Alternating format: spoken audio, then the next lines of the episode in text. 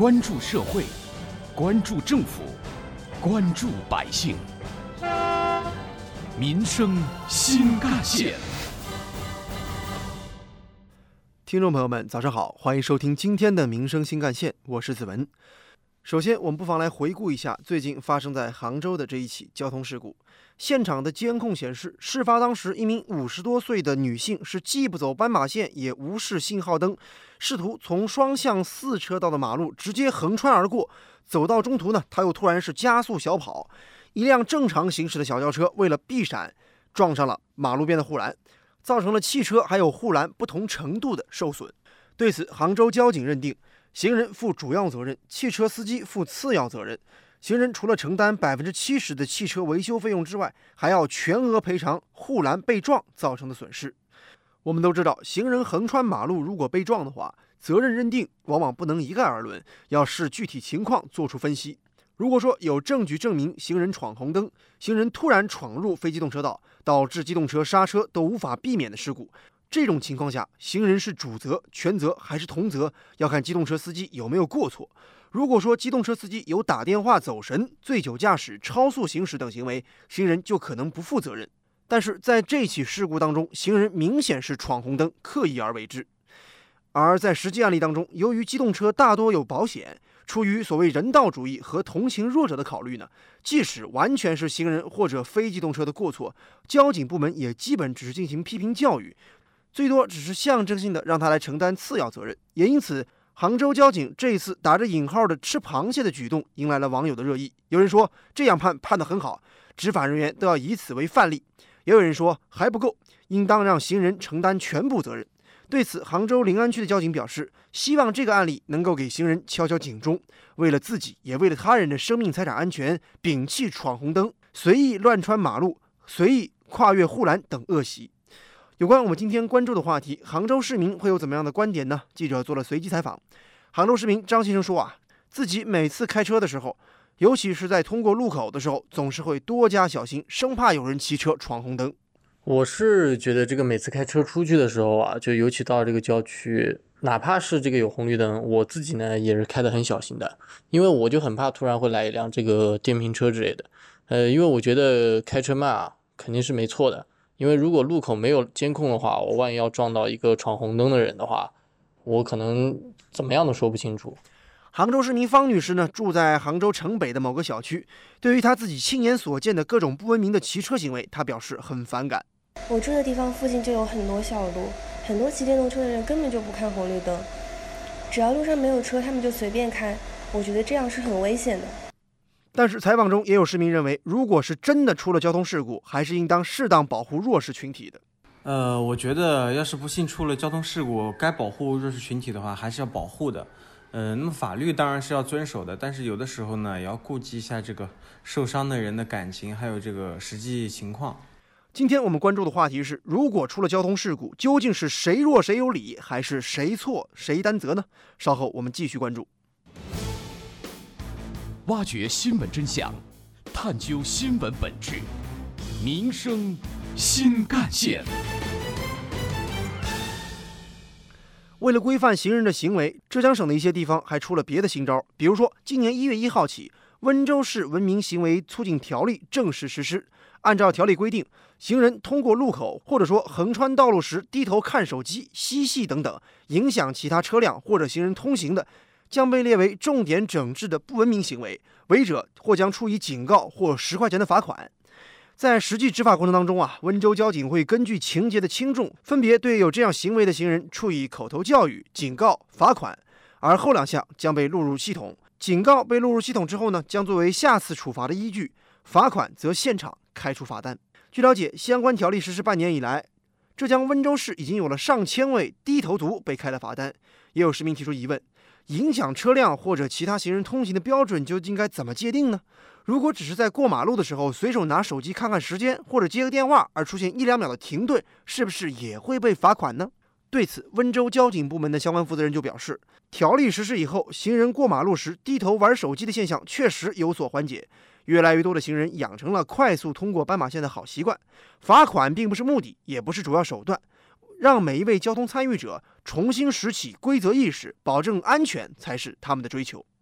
现如今，在浙江各地，机动车在斑马线上礼让行人的良好习惯正在逐渐养成。今年以来，包括浙江在内，全国的许多地区为了整治机动车斑马线前不减速、不让行的问题，出台了包括罚款还有积分在内的多种措施，并且取得了明显效果。而江苏省南京市近日也动了真格，从七月一号起呢，南京市正式对非机动车行人交通违法行为启动监控抓拍，依靠人脸识别技术，违法人被抓拍之后将收到提示短信，并明确告知其交通违法行为的时间、地点等信息，并且要求两日之内到现场教育庭接受处理。如果非机动车行人一年内多次违法且未及时处理，将认定为一般失信行为，记入个人诚信档案。有关我们今天关注的话题，网友讨论也很热烈。陕北散就说啊，我觉得杭州这起事故啊，行人就应当承担百分之百的责任。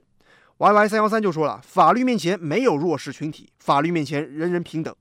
阿萨法就说呢，出了事故了，你知道要求被保护了，那当初你怎么不想想，你闯红灯的时候样子有多么蛮横不讲理呢？有关于我们今天关注的话题，浙江泽大律师事务所执行主任钱良有自己的观点。一直以来，依法治国是我们中国的一个基本的治国理念，没有谁是天然的法律上的弱者，更没有天然的强者。机动车与行人在法律上的地位应当是对等的。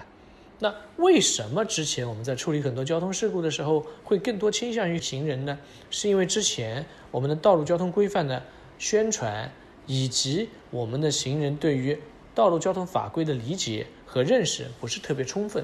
法治有一个重要的转折点，就是一切以法律为衡量的准绳，而不是以钢铁还是血肉之躯来判断谁是强者或者是弱者的。所以我相信这一次我们交警的举措会是我们在交通立法方面的一大进步。希望大家树立起法治的观念，做一个合法守法的行人。接下来我们将听到的是本台特约评论员、资深记者叶峰老师的观点。交通事故的处理，从谁弱谁有理到谁错谁担责，我觉得这是法治的一个进步，也是执法理念的一个进步。我们可以举个例子：当机动车和电动自行车发生碰撞的时候，交警在处置这类问题的时候，总是说电动自行车没有投保。而机动车是有投保的，因此大多判电动自行车无责，机动车全责。这样呢，他可以从保险公司获得赔偿，来弥补所谓的双方的损失。但是这样的一种做法的本身，实际上也是我们的交警部门在做一种骗保的主导。这类问题其实早就有，人民群众也有感受，但是交警部门一直没有改正。那么这个事故的处置的本身，其实就体现了谁错谁担责的原则。也就是说，我不再考虑你是弱势还是强势，而是考虑你在这个事故当中到底承担了多少的责任，到底有没有过错。只要有，不管你是弱者还是强者，你都应该承担责任。如果没有，那同样，我也不考虑你的所谓弱强之别，而是直接以事实为依据，以法律为准绳。我想，杭州交警对这一起交通事故的处置，其实也为全国树立了一个榜样。我们不要再以所谓同情弱者的这样的一个旗号的掩护下，去枉法裁判。有时候，表面上的扶弱。恐怕正是对法律的亵渎，因此，我要为杭州交警最近的这一起事故的处理，也就是说，谁错谁担责，